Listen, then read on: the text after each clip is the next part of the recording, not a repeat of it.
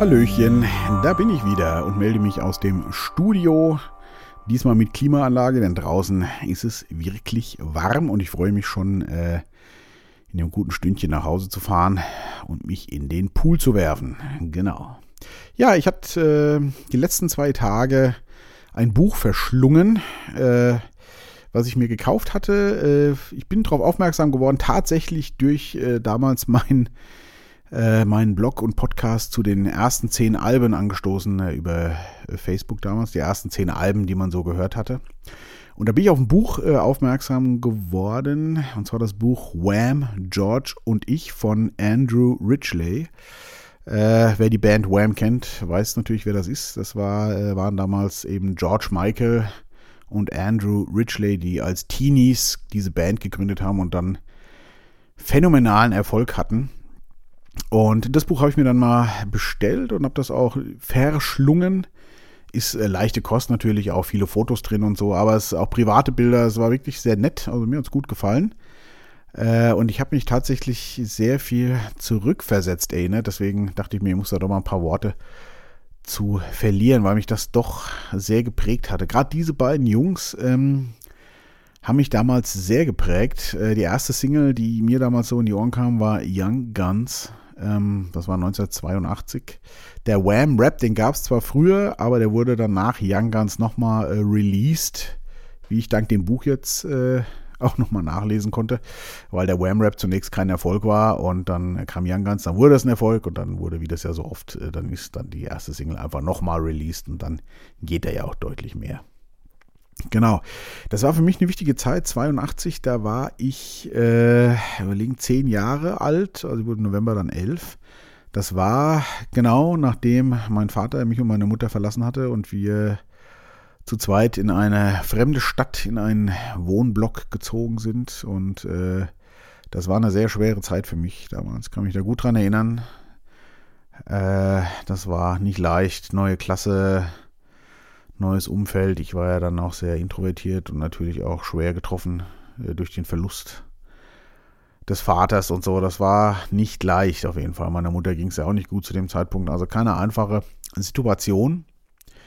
Und da äh, kamen die natürlich genau richtig, ähm, diese beiden, der Andrew und der George, weil das, die waren ja selber da gerade, weiß ich nicht, 18 oder so. Viel älter waren die ja nicht, als das losging, meine 18 und 18, 19, die hatten dieses Image, was ich mir natürlich auch zu gern äh, angeeignet hätte, dieses äh, die jungen Teenies, die keiner aufhalten kann und äh, die sich äh, nicht drum scheren, was andere über sie denken und die einfach Spaß am Leben haben und Erfolg und die Revoluzer sind, das, äh, ja, das äh, hätte ich mir damals auch gewünscht und natürlich in meinen tiefsten Träumen habe ich das auch geträumt war es aber nicht. Aber deswegen waren diese beiden, glaube ich, für mich ziemlich wichtig. Ich habe die ja dann noch ganz lange verfolgt und George Michael später als Solo-Künstler dann ja auch äh, noch. Und da, das war dann für mich wirklich ganz wichtig. Weniger die Musik, also die fand ich auch gut, aber es war so dieses ganze Image und ich konnte gar nicht so direkt sagen, warum es genau auch diese Person war, die mich da so maßgeblich berührt hat. Wenn man jetzt die Bio liest, und das fand ich ganz witzig, äh, also aus Sicht von Andrew äh, natürlich, äh, findet man da verdammt viel äh, Parallelen irgendwie. Das musst du schon echt schmunzeln, weil äh, bei ihm war es auch so, er zog um in einen anderen Stadtteil und äh, damals noch als Georgios Kyriakos Panagiotou, ich hoffe, ich habe das richtig ausgesprochen. Er ist also griechischer Abstammung. Seine Mama war Engländer und sein Papa Grieche. Äh, stand dann auch leicht pummelig in, äh, in äh, nicht coolen Klamotten mit dicker Brille vor einer neuen Klasse und äh, hatte sichtlich auch Schmerzen äh, innerlich, sich da zurechtzufinden. War sehr introvertiert. Und sein großes Glück war äh, tatsächlich den äh, Andrew in dieser Klasse kennenzulernen. Es war wohl so, dass die Lehrerin dann fragte, wer kümmert sich um den Neuen und alle hatten keinen Bock auf ihn, so wie der schon aussah. Und der Andrew war so ein bisschen der Klassenclown und der Coole, der irgendwie, glaube ich, keinen Bock auf Schule hatte und ich dachte, super, also hat das geschrieben auch, äh, dachte sich dann, ja, super, ach komm, den, äh, der sieht zwar uncool aus, aber den nehme ich mal. Dann äh, habe ich ein paar Freiheiten, kann mit dem mal hier, weiß ich nicht, äh, reden, werde im Unterricht dem alles erklären, also zumindest unter dem Deckmäntelchen. Und das war letztendlich dann äh, das Glück vom Georgius, weil der Andrew war äh, genau das krasse Gegenteil von ihm. Und es hat mich auch alles, wie gesagt, eins zu eins hätte es von mir sein können. Äh, ich habe nämlich damals den Alessandro kennengelernt. Ich habe, glaube ich, schon mal von ihm berichtet, mit dem ich da meine erste Band, also Band war das nicht, wir sind mit zwei Casio Keyboards äh, durch die Wohnzimmer gehüpft und haben so getan, als ob und das war auch einer, war ein Italiener, Spanier und das war ein hübscher Kerl, witziger, auch dunk, dunkler Teint, so ein bisschen wie der, wie der, wie der Andrew auch und ein Schönling einfach. Die Mädels äh, haben den natürlich alle geliebt und er war auch cool und der hatte immer einen lockeren Spruch drauf und das Glas war immer halb voll. Der hat mir sehr gut getan damals auch. Die Freundschaft hat zwar, äh, dann irgendwann ging das auseinander. Wir sind, weiß ich noch, nach der, damals gab es noch die Förderstufe. Äh, da war es also nicht so, dass man nach der vierten Klasse, in Hessen war das zumindest so, äh, dann direkt entscheiden musste, äh, Hauptschule, Realschule, Realschule, Abitur. Ähm, sondern äh, man hatte noch die fünfte und die sechste und danach wurde das dann entschieden. Und ich bin dann eben auf die Realschule gegangen und er aufs äh, Gymnasium.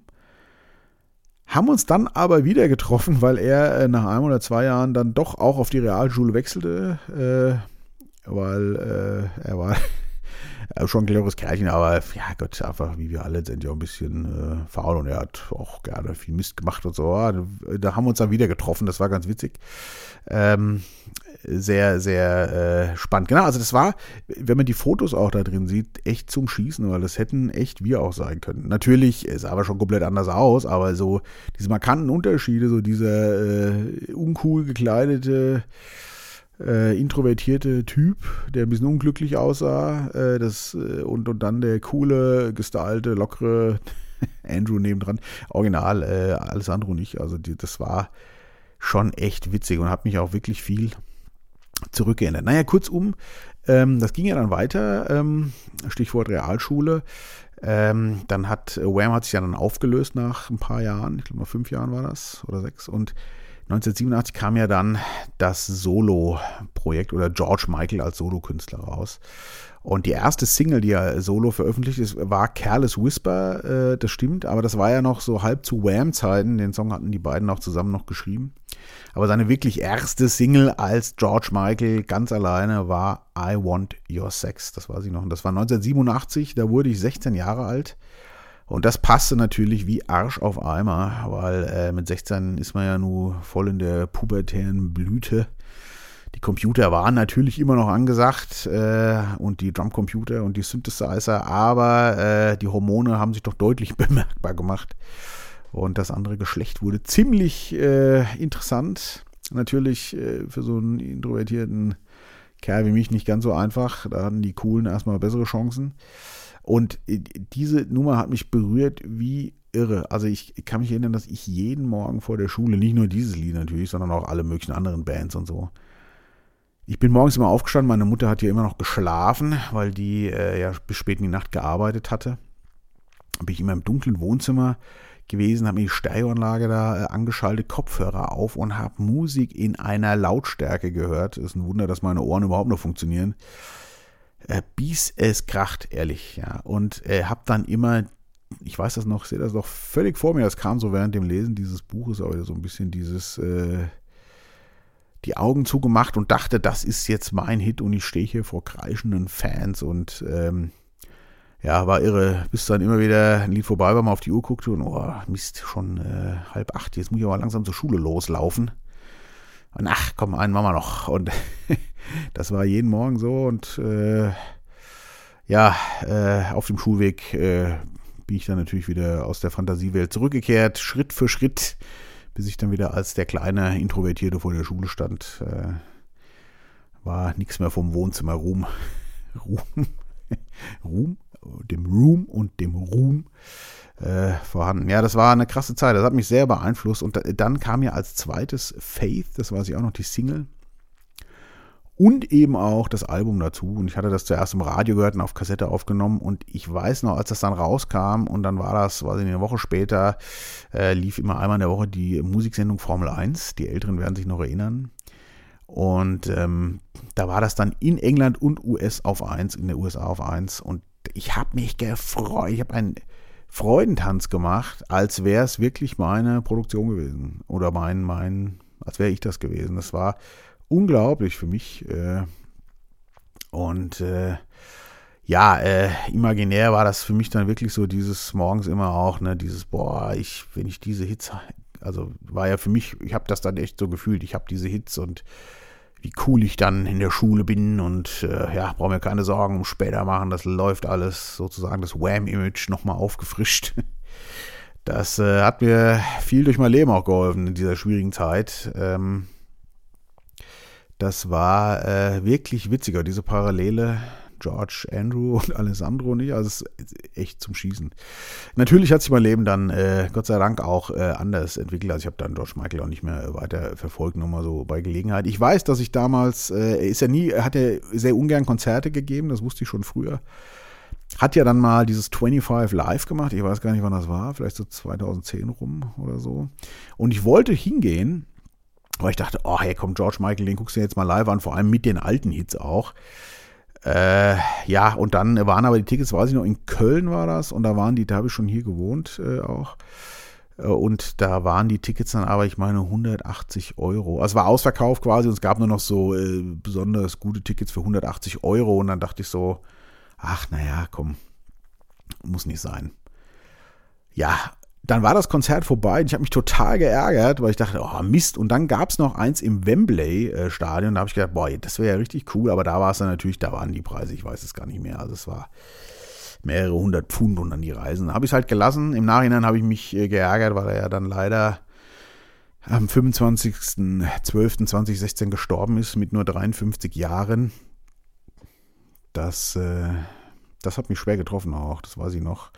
Da ist auch ein Stück von mir irgendwie, von dieser Teenie. Ich habe da damals nicht so drüber nachgedacht, aber ich glaube, da ist wirklich so ein Stück von dieser identitätsstiftenden äh, Brücke, die ich äh, in Teenie-Tagen da für mich genutzt hatte, mitgestorben, glaube ich. Und ja, wenn man sein Leben so verfolgt hat, das hat man ja hier und da mal mitgekriegt, schon vorher, auch vor diesem Buch, äh, hat er kein glückliches Leben auch geführt. Er hat er stand, glaube ich, immer unter der Selbstfindung. Er war eher der Introvertierte, hat dann eben diese Kunstfigur George Michael gegründet, die ihn natürlich sehr erfolgreich gemacht hat. Aber ich glaube, diese Spaltung innen drin und auch mit seiner Homosexualität, das war schon eine ganz schwere Nummer für ihn und der Verlust der Mutter. Sein Vater war ja ein sehr dominanter Typ, der auch lange von seiner Musik nichts gehalten hat und so. Also ich glaube, ja, er hatte keinen, ich glaube, er hat schon ein sehr erfolgreiches Leben natürlich gehabt und bestimmt auch viele tolle Sachen erlebt, aber ich glaube, so ganz innen drin war das nicht leicht. Von daher bin ich froh, dass ich äh, nicht in seine Fußstapfen treten konnte damals äh, und ich tatsächlich nicht er war. Da hätte auch jede Menge Talent gefehlt, äh, um das schaffen zu können, aber das war ja, das hat mich wirklich ein bisschen äh, wachgerüttelt. Und da fiel mir auch wieder ein Spruch ein aus meiner schönen Weisheitenliste. Den hatte ich gerade schon rausgesucht, weil ich den äh, Blogartikel, den ich dann dazu noch veröffentlicht werde, gerade geschrieben habe. Und den habe ich mal gefunden. Ich habe ein Buch gelesen, Männer auf der Suche von Steve Biddulph. Das war mal ein Tipp von auch Vera F. Birkenbiel, das weiß ich noch, in irgendeinem ihrer Seminare hatte sie den mal erwähnt und ich fand, es ging damals allerdings um das Buch Jungen und wie man sie richtig erzieht also Unterschied junge Mädchen. Es war ein sehr schönes Buch, es war auch von Steve Biddulph und der hatte dieses Buch äh, auch Männer auf der Suche, das hatte ich mal gelesen, das äh, ging um die Psyche des Mannes und äh, die Rolle des Mannes und das war auch ein gutes Buch, kann ich sehr empfehlen. Werde ich auch in meine Bücherliste noch äh, auf der misarwunderbar.de Seite stellen. Genau, und da äh, habe ich den Satz gefunden, der ist von Mircea Eliade oder Mircea Eliade, weiß nicht, wie es ausgesprochen wird, aus eben dem Buch Männer auf der Suche von Steve Biddulph. Und der lautet, wo die Wunde eines Mannes sich befindet, dort ist auch sein Genius lokalisiert. Das hat mich damals wirklich nachdenklich gestimmt und ich habe viele doch Beispiele gefunden, auch bei mir und auch bei vielen anderen, wo ich das so doch bestätigen kann. Ich glaube, wer der eine oder andere mal nachdenkt, fällt einem bestimmt auch ruckzuck etwas ein. Verletzungen, tiefsitzende Verletzungen, die einen stark machen. Aber vielleicht auch übermäßig stark, also zu sehr in eine andere Richtung schlagen lassen, äh, die dann vielleicht auch nicht mehr gut wird. Und ich glaube, das war bei äh, Georgius, äh, ist known as George Michael, genauso, dass äh, ja, da steckt viel Wahres drin. Ich kann mich noch erinnern, ähm, das kommt ja so ein bisschen in die Kerbe. Ich habe mal äh, ich kann mich an ein Seminar erinnern, das habe ich mir mal angeschaut. Ich war nicht persönlich da, aber das äh, hatte ich mir mal per, per Video angeschaut und da war ähm, ein Psychologe, der schaffte es wirklich äh, fast jede äh, nicht erklärbare Verhaltensweise, also so Sachen, wo man ja selber merkt, wenn man ein bisschen wach ist, wow, warum reagiere ich jetzt eigentlich so krass, ist überhaupt nichts Dolles passiert. Und er konnte unwahrscheinlich viel, auch wenn man so sein Leben äh, zurückblickte, auf die Kernessenz und den Satz zurückführen, hast du mich lieb, Papi?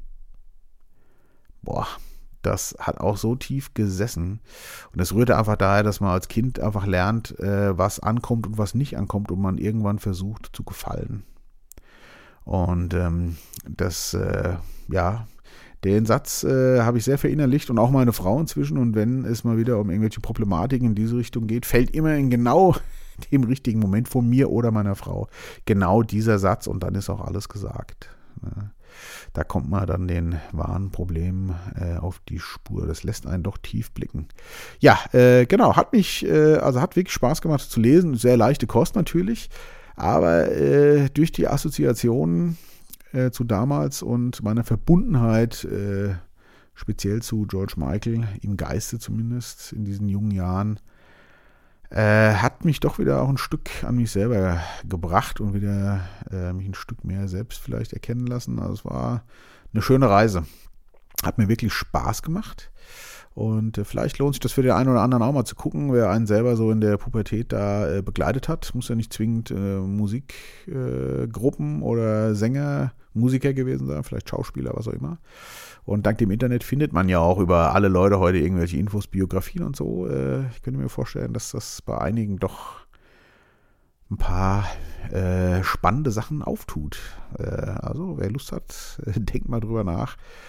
Ich fand's äh, wirklich sehr, sehr äh, nett, das Ganze zu lesen. Ich werde äh, auch jetzt hier mal wieder äh, ein Liedchen anhängen. Natürlich äh, äh, was von, ich denke mal, Wham oder George Michael. Ich habe mich gerade noch nicht so ganz entschlossen, was ich nehme, deswegen sage ich den Titel jetzt nicht. Ich schreibe es in den Blog auf jeden Fall rein.